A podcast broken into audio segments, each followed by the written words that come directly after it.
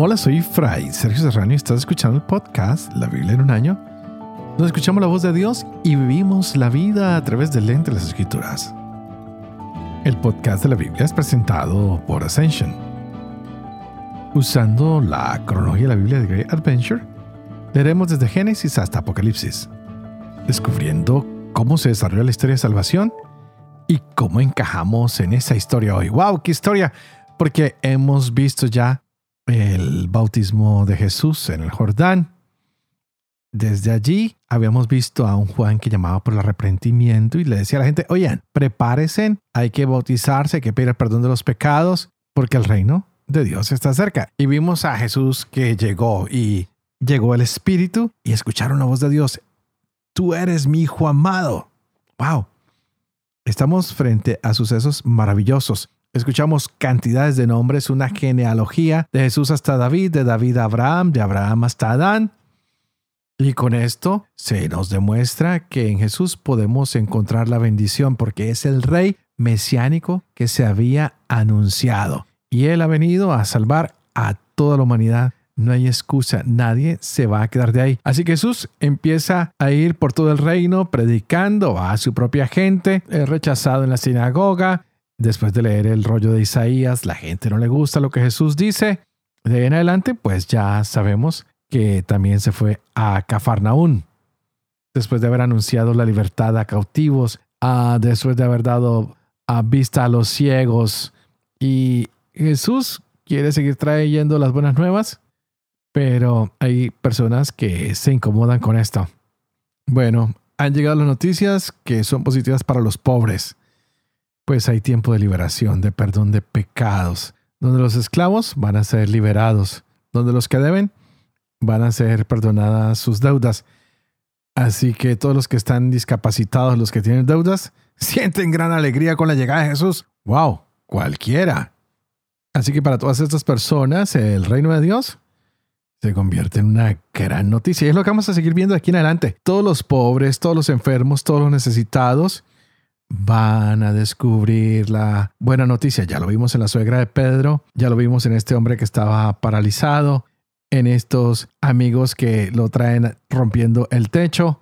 Vimos a un hombre que era cobrador de impuestos y ahora el Señor lo llama. A mujeres que van a ser perdonadas, las veremos de aquí en adelante. Hombres que son perdonados, los veremos de aquí en adelante. Hombres enfermos que recobran la salud, los veremos de aquí en adelante grandes obras vamos a ver hoy cuando leamos Lucas capítulo 6 al 8 y estaremos leyendo Proverbios capítulo 26 versos del 1 al 3. Este es el día 315. Empecemos. Lucas capítulo 6. Sucedió que cruzando un sábado por unos sembrados, sus discípulos arrancaban espigas, las desgranaban con las manos y se las comían.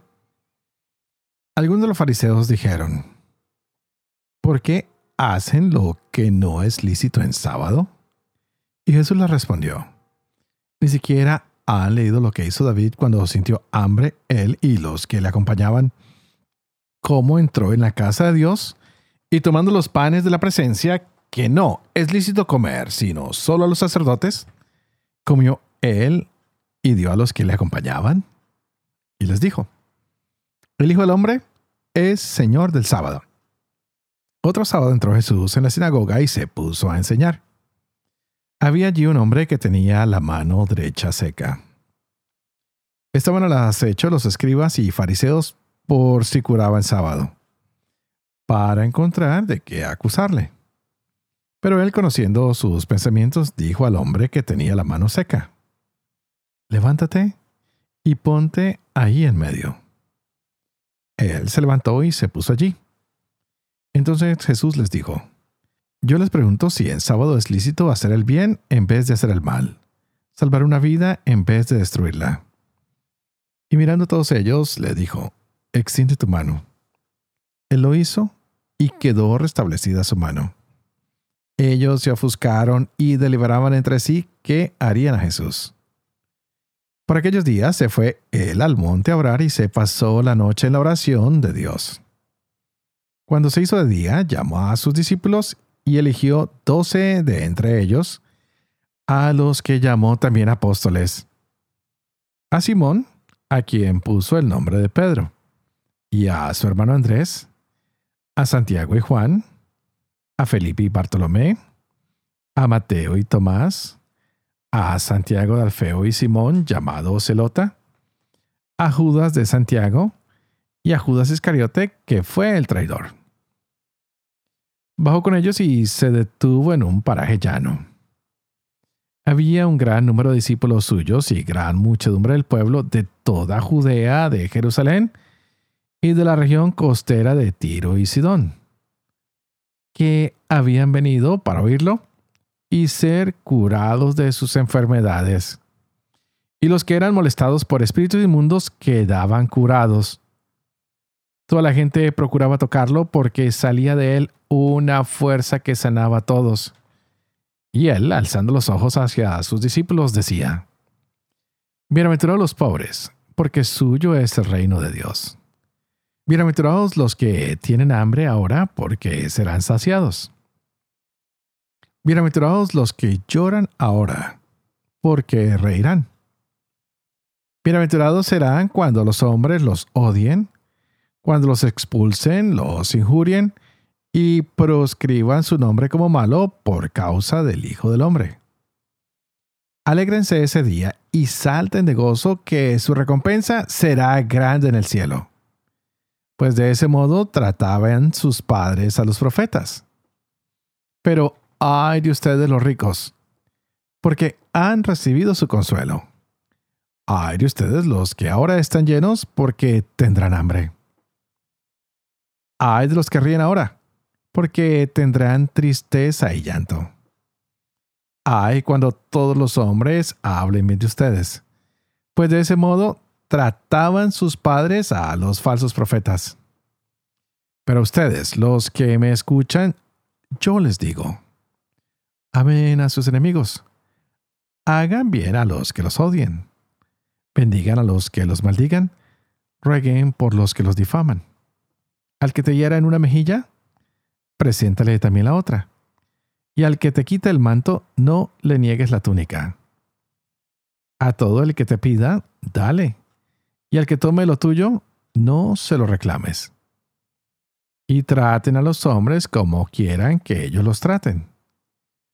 Si aman a los que los aman, ¿qué mérito tienen? Pues también los pecadores aman a los que les aman. Si hacen bien a los que les hacen el bien, ¿qué mérito tienen? También los pecadores hacen otro tanto. Si prestan a aquellos de quienes esperan recibir, ¿qué mérito tienen? También los pecadores prestan a los pecadores para recibir lo correspondiente.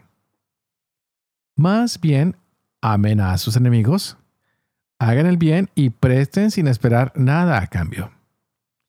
Entonces su recompensa será grande y serán hijos del Altísimo porque Él es bueno con los desagradecidos y los perversos. Sean compasivos como su Padre es compasivo. No juzguen y no serán juzgados. No condenen y no serán condenados.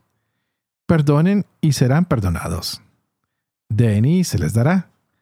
Una medida buena, apretada, sacudida, rebosante, pondrán en el pliegue de sus vestidos porque con la medida con que midan, se les medirá. Les añadió una parábola. ¿Podrá un ciego guiar a otro ciego?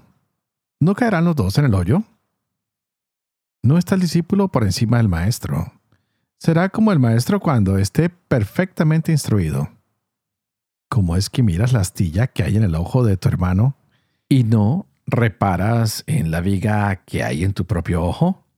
¿Cómo puedes decir a tu hermano, Hermano, deja que saque la astilla que hay en tu ojo, si no ves la viga que hay en el tuyo. Hipócrita. Saca primero la viga de tu ojo y entonces podrás ver para sacar la astilla que hay en el ojo de tu hermano. Porque no hay árbol bueno que dé fruto malo, y a la inversa, no hay árbol malo que dé fruto bueno. Cada árbol se conoce por su fruto. no se recogen higos de los espinos, ni de las zarzas se cosechan uvas. El hombre bueno, del buen tesoro del corazón saca lo bueno, y el malo, del malo saca lo malo. Porque de lo que rebosa el corazón, habla su boca. ¿Por qué me llaman Señor, Señor y no hacen lo que digo? Todo el que venga a mí y oiga mis palabras y las ponga en práctica, les voy a mostrar a quién es semejante.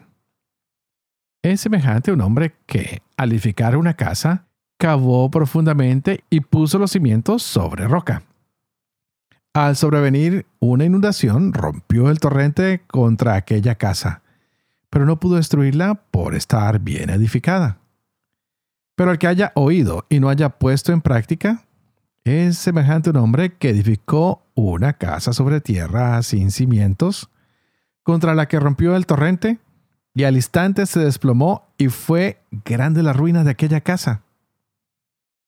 Una vez concluidas todas estas palabras al pueblo, entró en Cafarnaún. Se encontraba enfermo y a punto de morir un siervo de un centurión muy querido de éste.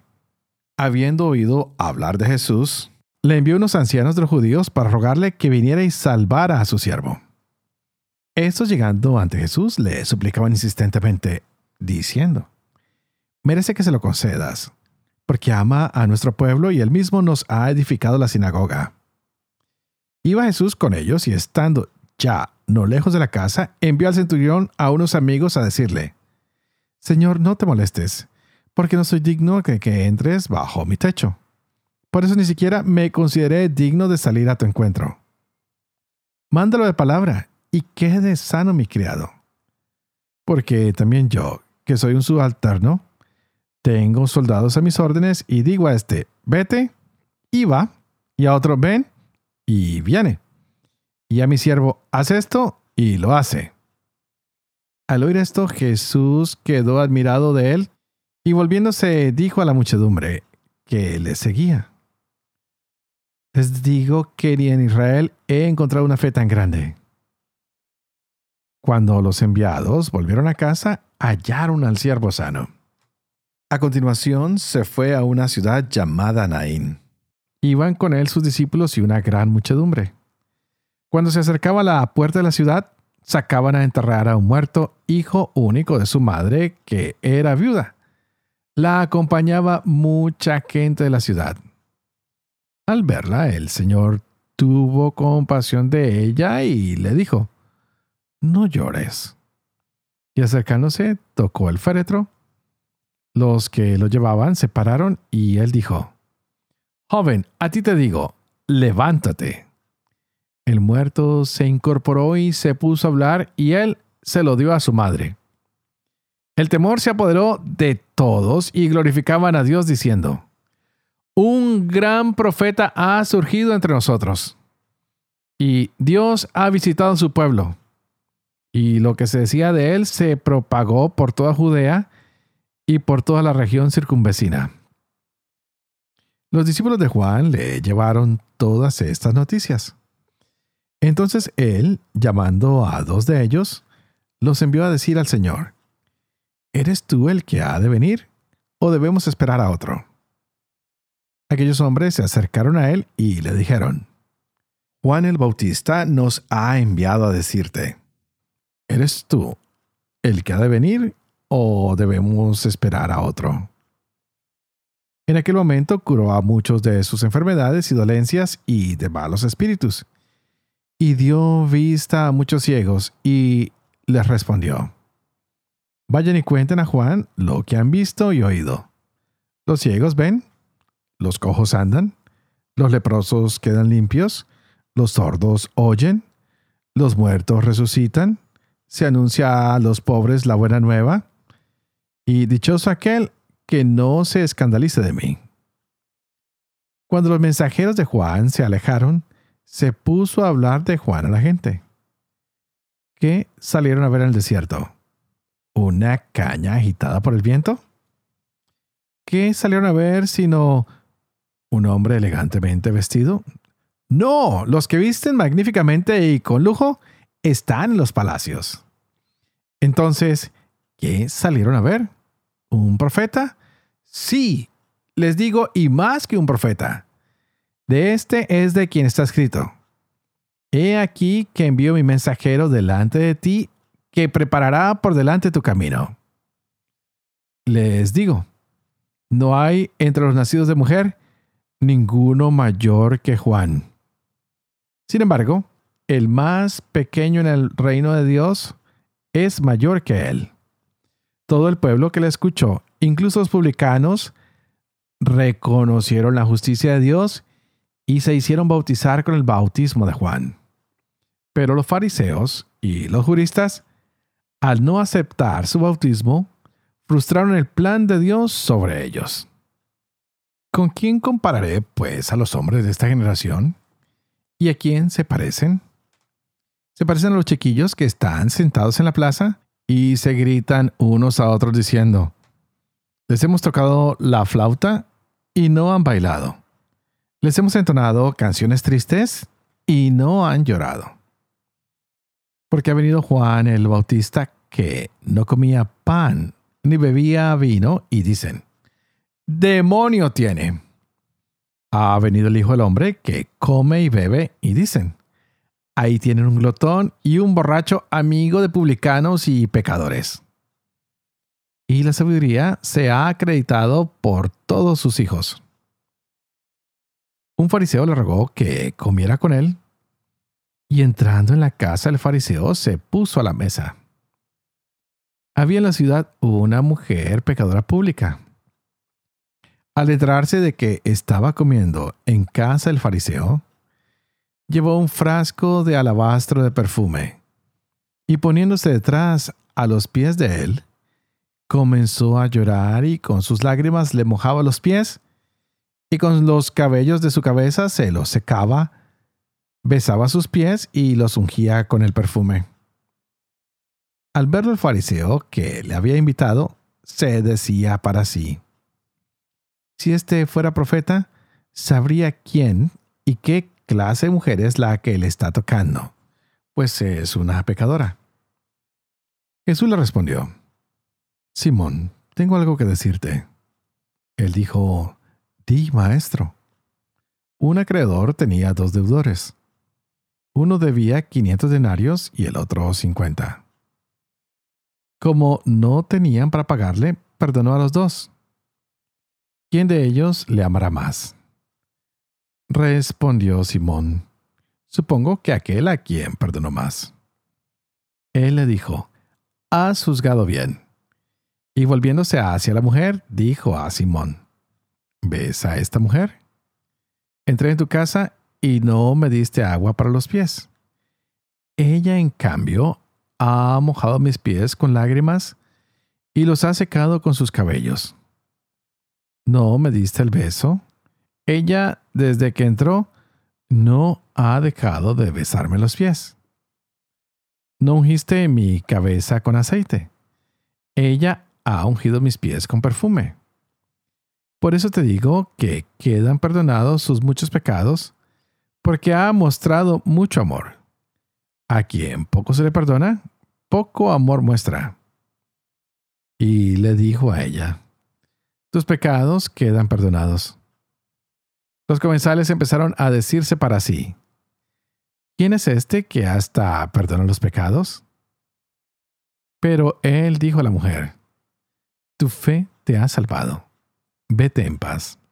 Recorrió a continuación ciudades y pueblos proclamando y anunciando la buena nueva del reino de Dios. Le acompañaban los doce y algunas mujeres que habían sido curadas de espíritus malignos y enfermedades. María, llamada Magdalena, de la que habían salido siete demonios, Juana, mujer de Cusa, un administrador de Herodes, Susana y otras muchas que le servían con sus bienes. Se iba reuniendo mucha gente a la que se añadía la que procedía de las ciudades. Les dijo entonces en parábola, salió un sembrador a sembrar su simiente, y al sembrar una parte cayó a lo largo del camino, fue pisada y las aves del cielo se la comieron. Otra cayó sobre piedra y después de brotar se secó por no tener humedad. Otra cayó en medio de espinos y creciendo los espinos con ella, la ahogaron. Y otra cayó en tierra buena y creciendo dio fruto centuplicado. Dicho esto, exclamó, El que tenga oídos para oír, que oiga. Le preguntaban sus discípulos qué significaba esta parábola y él dijo, A ustedes se les ha dado el conocer los misterios del reino de Dios. A los demás, solo en parábolas, para que viendo no vean y oyendo no entiendan. La parábola quiere decir esto. La simiente es la palabra de Dios. Los de a lo largo del camino son los que han oído. Después viene el diablo y se lleva de su corazón la palabra. No sea que crean y se salven. Los de sobre piedra son los que, al oír la palabra, la reciben con alegría, pero no tienen raíz. Creen por algún tiempo, pero a la hora de la prueba abandonan. Lo que cayó entre los espinos son los que han oído, pero las preocupaciones, las riquezas y los placeres de la vida les van sofocando y no llegan a madurez. Lo que en buena tierra son los que después de haber oído conservan la palabra con corazón bueno y recto y dan fruto con perseverancia. Nadie enciende una lámpara y la tapa con una vasija o la pone debajo de un lecho, sino que la pone sobre un candelero para que los que entren vean la luz. Pues nada hay oculto que no quede manifiesto, y nada secreto que no venga a ser conocido y descubierto. Miren pues cómo oyen, porque al que tenga se le dará, y al que no tenga, aún lo que crea tener se le quitará. Se le presentaron su madre y sus hermanos, pero no podían llegar hasta él a causa de la gente. Le avisaron, tu madre y tus hermanos están ahí afuera y quieren verte. Pero él respondió, mi madre y mis hermanos son aquellos que oyen la palabra de Dios y la cumplen. Cierto día subió a una barca con sus discípulos y les dijo, pasemos a la otra orilla del lago. Y se hicieron a la mar. Mientras ellos navegaban, se quedó dormido.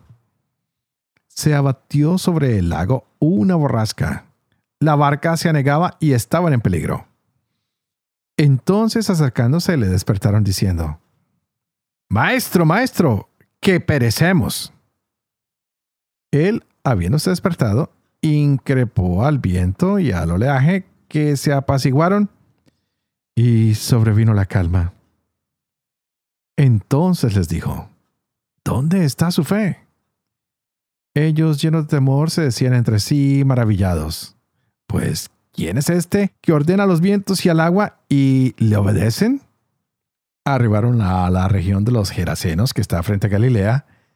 Al saltar a tierra, vino a la ciudad a su encuentro un hombre poseído por los demonios y que hacía mucho tiempo que no llevaba vestido, ni moraba en una casa, sino en los sepulcros. Al ver a Jesús, se echó a sus pies gritando con gran voz, ¿Qué tengo yo contigo, Jesús, Hijo de Dios Altísimo? Te suplico que no me atormentes. Es que él había mandado al espíritu inmundo que saliera de aquel hombre, pues en muchas ocasiones se apoderaba de él y aunque le sujetaba con cadenas y grillos para custodiarle, rompía las ligaduras y el demonio le empujaba al desierto. Jesús le preguntó, ¿Cuál es tu nombre? Él le contestó, Legión, porque habían entrado en él muchos demonios, y le suplicaban que no les mandara irse al abismo. Había allí un gran rebaño de cerdos comiendo en el monte le suplicaron que les permitiera entrar en ellos y él se lo permitió. Los demonios salieron de aquel hombre y entraron en los cerdos, y los cerdos se arrojaron al lago de lo alto del precipicio y se ahogaron. Viendo los que cuidaban los cerdos lo que había pasado, huyeron y lo contaron por la ciudad y por las aldeas. Salieron pues a ver lo que había ocurrido y llegando junto a Jesús, encontraron al hombre del que habían salido los demonios sentado, vestido y en su sano juicio a los pies de Jesús, y se llenaron de temor.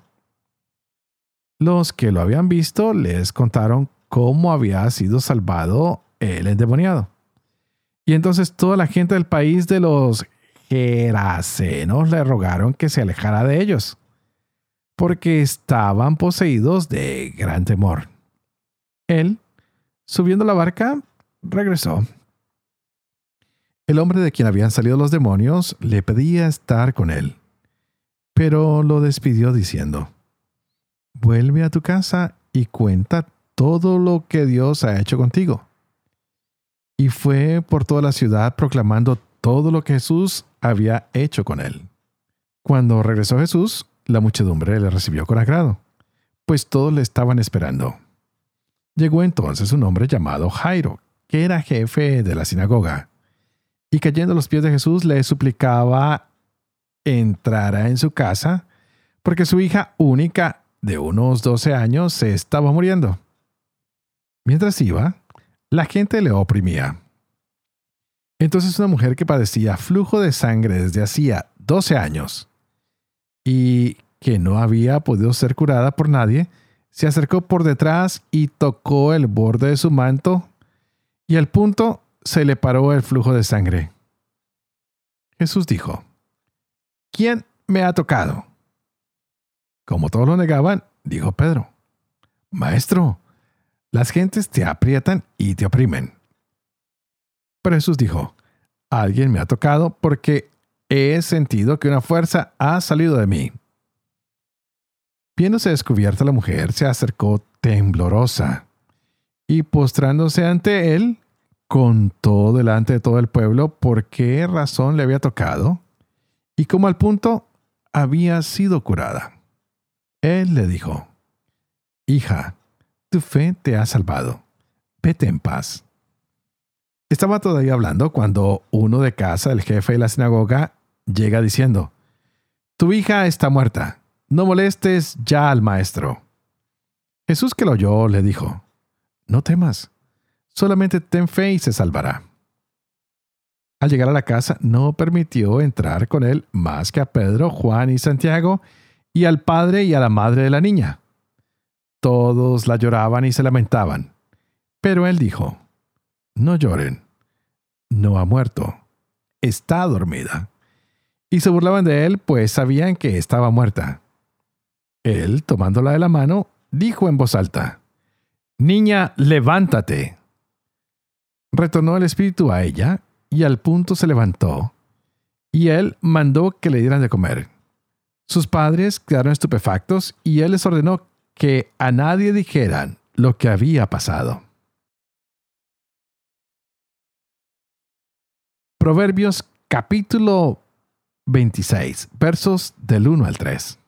Ni la nieve en verano, ni la lluvia en la siega, ni la gloria al necio sientan bien. Como gorrión que revolotea y golondrina que vuela, la maldición gratuita no alcanza su fin látigo para el caballo, freno para el burro y vara para la espalda de los necios.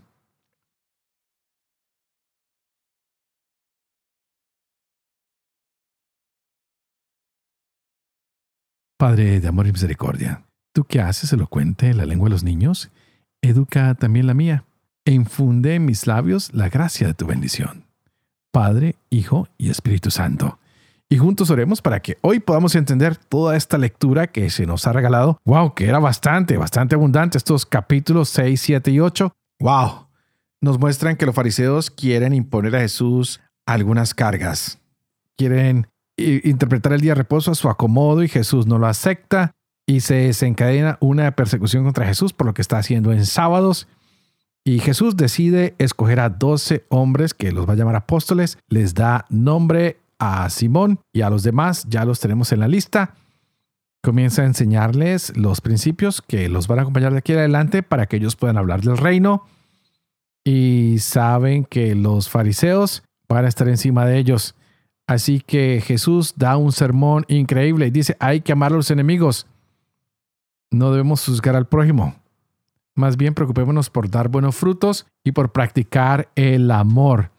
Y es así como Jesús empieza a sanar incluso a personas que no son del pueblo. Vimos la sanación del centurión romano que pide por su soldado que parece que tiene muchas cualidades admirables que la gente lo quiere y Jesús por eso le sana a uno de sus soldados y este muestra una humildad increíble que el mismo Jesús queda aterrado.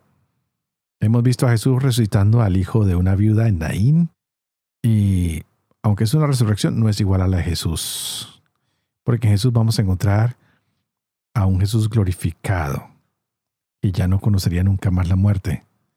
Hemos tenido también otros momentos como el encontrarnos a Jesús en la casa de un fariseo que va a comer y allí una mujer pecadora ungiéndole los pies y Jesús nos enseña que al que mucho se le perdona, pues tiene mucho que agradecer y nos recuerda la responsabilidad que nosotros tenemos de servir con nuestros bienes a los pobres y a los necesitados.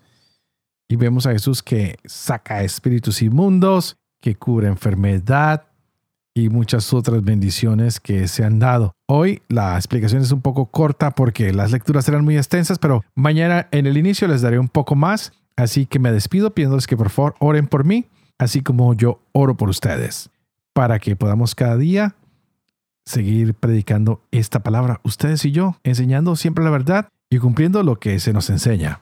Y que la bendición de Dios Toporoso, que es Padre, Hijo y Espíritu Santo, descienda sobre cada uno de ustedes y los acompañe siempre. Que Dios los bendiga.